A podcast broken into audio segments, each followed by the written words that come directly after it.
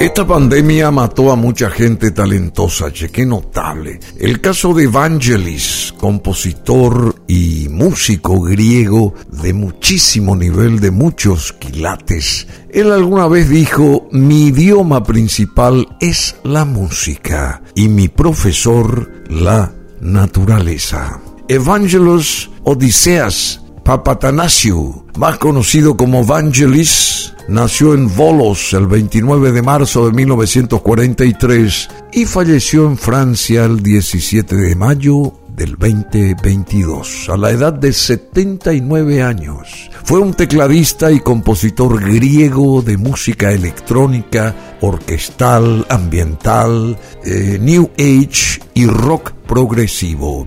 Hijo de un pintor y de una cantante. O sea, todo el arte formaba parte de su vida, evidentemente. Y entre sus obras más conocidas se destacan las bandas sonoras originales de las películas Carros de Fuego, ganadora del Oscar a la mejor banda sonora en 1981, Blade Runner de 1982, y 1492, La Conquista del Paraíso, película de 1992.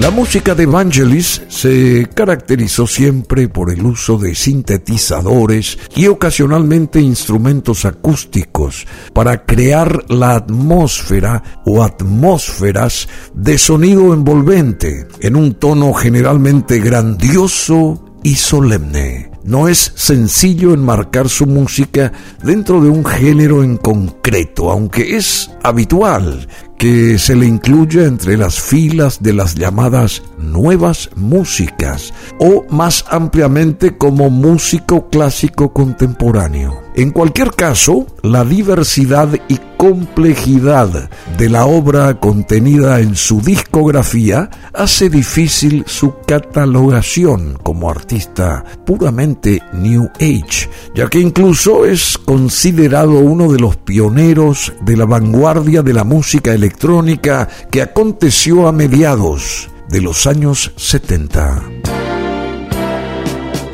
Aunque algunos de sus trabajos más conocidos pertenecen al mundo de la música de cine y de televisión, Vangelis ha logrado reconocimiento tanto por sus bandas sonoras como por sus discos de estudio. Entre sus obras se encuentran además varias creaciones para trabajos de teatro. Electra, por ejemplo, en 1983, Medea, 1992, Las Troyanas del 2001, The Tempest 2002. También ha compuesto para ballet un montón de obras. Frankenstein, Modern Prometheus de 1985 y The Beauty and the Beast de 1986. Vangelis ha desarrollado una carrera paralela como pintor y ha realizado varias exposiciones internacionales. Su aporte a diversos proyectos de interés cultural le han afianzado como una personalidad de considerable peso mediático,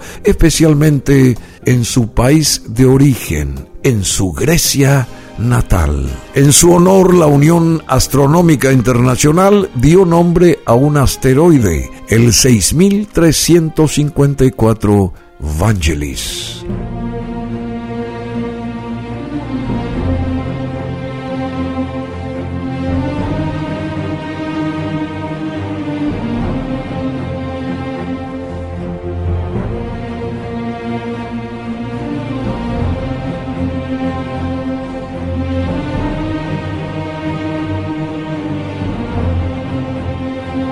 A lo largo de sus años, a lo largo de su trayectoria, Vangelis también ha colaborado con artistas de distintos estilos musicales como Montserrat Caballé, Vanessa May, Caroline Lavelle.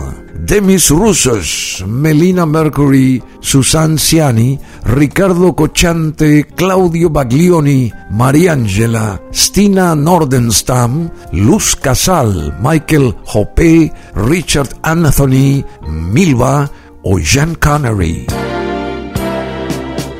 La posición acomodada de la familia Papatanasio hizo que Evangelis quien ya realizaba pequeños conciertos con sus propias composiciones a los seis años de edad, fuese uno de los primeros poseedores de un sintetizador en Grecia. Debuta en el mercado discográfico como tecladista del grupo The Formings, una de las muchas bandas juveniles que se forman a mediados de los 60 para seguir la estela musical y estética de The Beatles. En 1966, Vangelis tiene la oportunidad de realizar la banda sonora de 5000 Mentiras, una comedia del director Georgios Konstantinou. Más tarde, Vangelis entra a formar parte de la banda de rock progresivo y pop psicodélico Aphrodite's Child, junto a Demis Roussos en bajo y en voz. Ellos eran primos, entre paréntesis.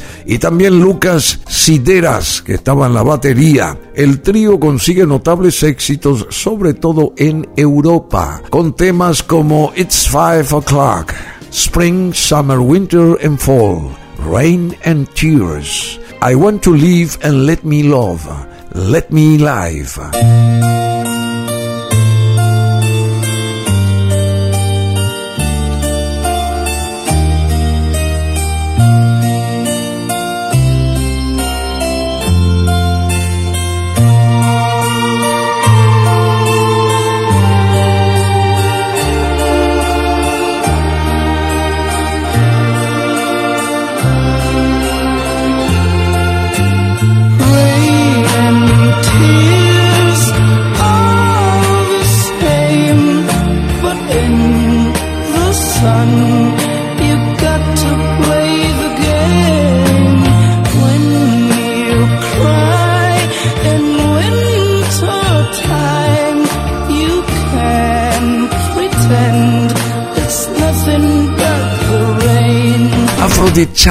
Publicó tres álbumes de estudio, End of the World de 1968, El fin del mundo, It's Five O'Clock es 5 de la tarde de 1969 y el más destacado 666 de Apocalypse of John 13 barra 18. El rumbo experimental impuesto en este último disco por Vangelis, espina dorsal del grupo, trae como resultado su disolución para afrontar nuevas experiencias. A partir de este momento, el tecladista griego iniciará una peregrinación por las principales capitales culturales de Europa y todo esto le llevará a grabar varios álbumes en ciudades como París o Londres, llegando a construir en la segunda sus propios estudios de grabación a los que bautizó como Nemo Studios.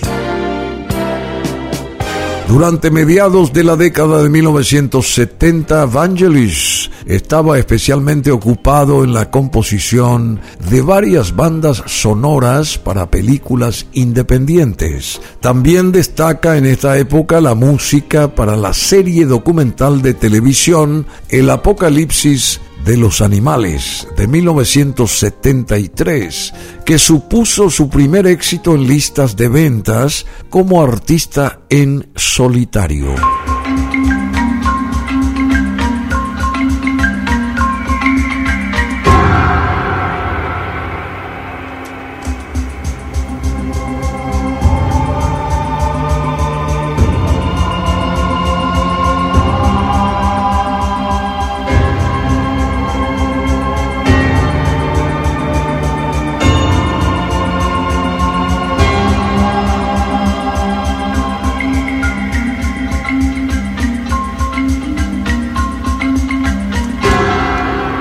Y entre los años 1975 y 1980, Vangelis afianza su particular sonido mediante una serie de álbumes que, en muchos casos, surgen como evolución lógica unos de otros y que lo ubican decididamente como pionero de la música electrónica y la New Age, además. Heaven and Hell, Cielo e Infierno de 1975 se destaca, al igual que los siguientes, un álbum conceptual entre ellos y en este caso con múltiples piezas corales ensambladas en dos largas suites que ofrece un sonido cercano al de la música clásica en la primera cara del vinilo, que concluye con el tema vocal So Long Ago, So Clear, interpretado por John Anderson.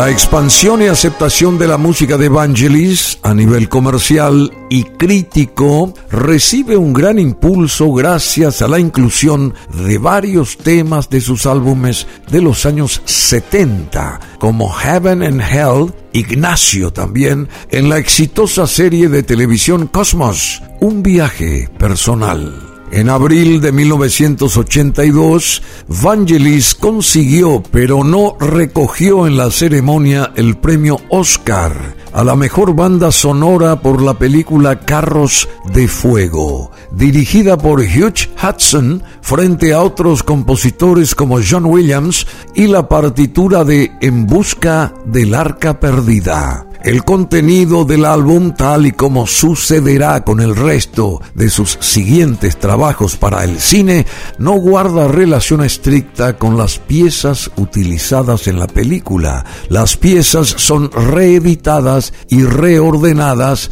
para crear una obra musical que funcione como álbum de estudio de cara a su escucha independiente. A menudo se tiene la sensación mientras se visiona la película que en ella se encuentran los temas del álbum parcialmente reinterpretados.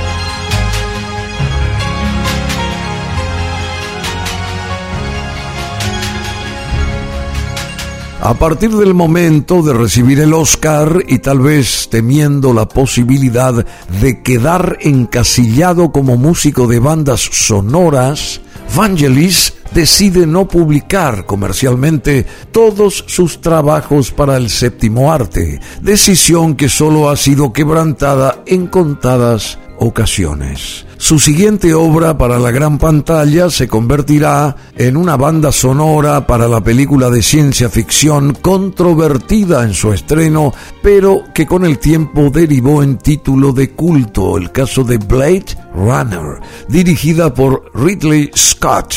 El álbum se publicó en 1994 en una edición revisada, si bien las ediciones piratas abundaron en ese tiempo. Scott en su faceta de director de anuncios para la televisión, ya había trabajado con música del griego, aunque se contrató a Jerry Goldsmith para suplir el retraso en el envío de la grabación requerida a Vangelis Finalmente, esta es acoplada al montaje de la película antes del estreno oficial.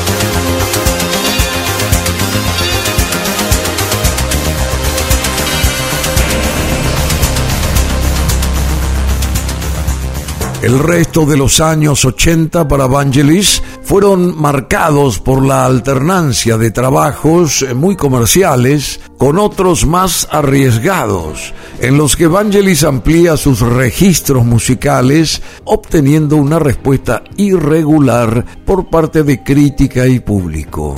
En 1992, Vangelis obtiene uno de los momentos más populares de su trayectoria con la banda sonora de 1492, La Conquista del Paraíso, dirigida por Ridley Scott y protagonizada por Gerard Depardieu y Sigourney Weaver. El tema central Conquest of Paradise es una de las piezas más conocidas del músico, tanto que John Williams y Klaus Schulze han grabado sus propias versiones de este himno coral.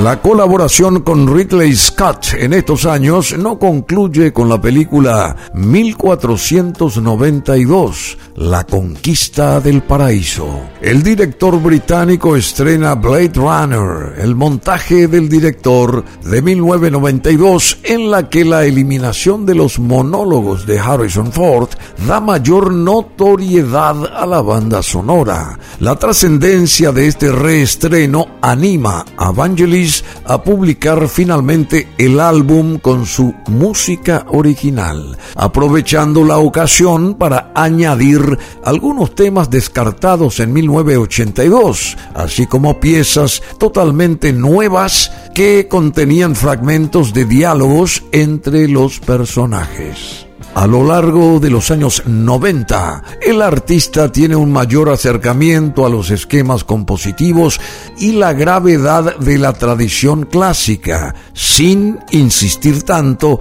en la creación de música experimental como hiciese previamente. Ya en el siglo XXI, en el 2002, se publica el sencillo con el himno oficial de la Copa Mundial de Fútbol de ese año 2002, celebrada en Corea y en Japón compuesto este himno e interpretado por el artista. La composición también fue el himno en el 2016 de la final de la Copa América Centenario.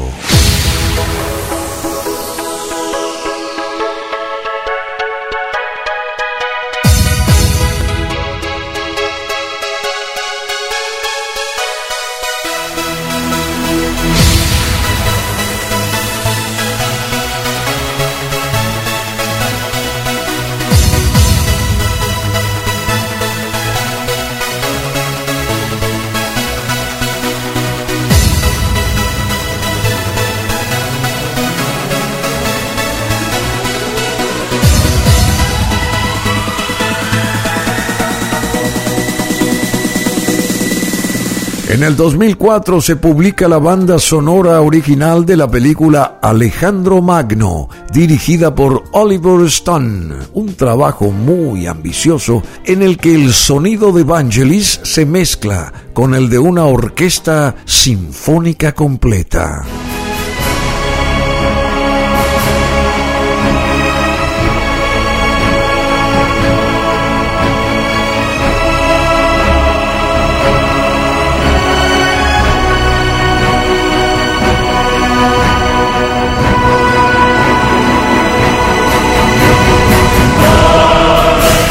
Lo largo de su carrera en solitario posterior a su estancia con The Form Mix y Aphrodite's Child, Vangelis ha colaborado con numerosos artistas de renombre internacional. La colaboración más conocida y de mayor trascendencia ha sido la creación del dúo John Vangelis, junto al cantante John Anderson, vocalista de la banda de rock Yes. Tras la desaparición de Aphrodite Child y tras el abandono de Rick Wakeman de Yes, Anderson le ofreció a Vangelis la incorporación como tecladista, opción que declinó el artista de Grecia, para volcarse a sus proyectos en solitario. Sin embargo, fruto de su colaboración mutua en el dúo, obtuvieron varios singles de éxito internacional a lo largo de los años 80 del siglo XX. I Hear You Now, te escucho ahora, State of Independence, estado de independencia, I'll find my way home, encontraré mi camino a casa, Italian Song, la canción italiana y And When the Night Comes, y cuando venga la noche.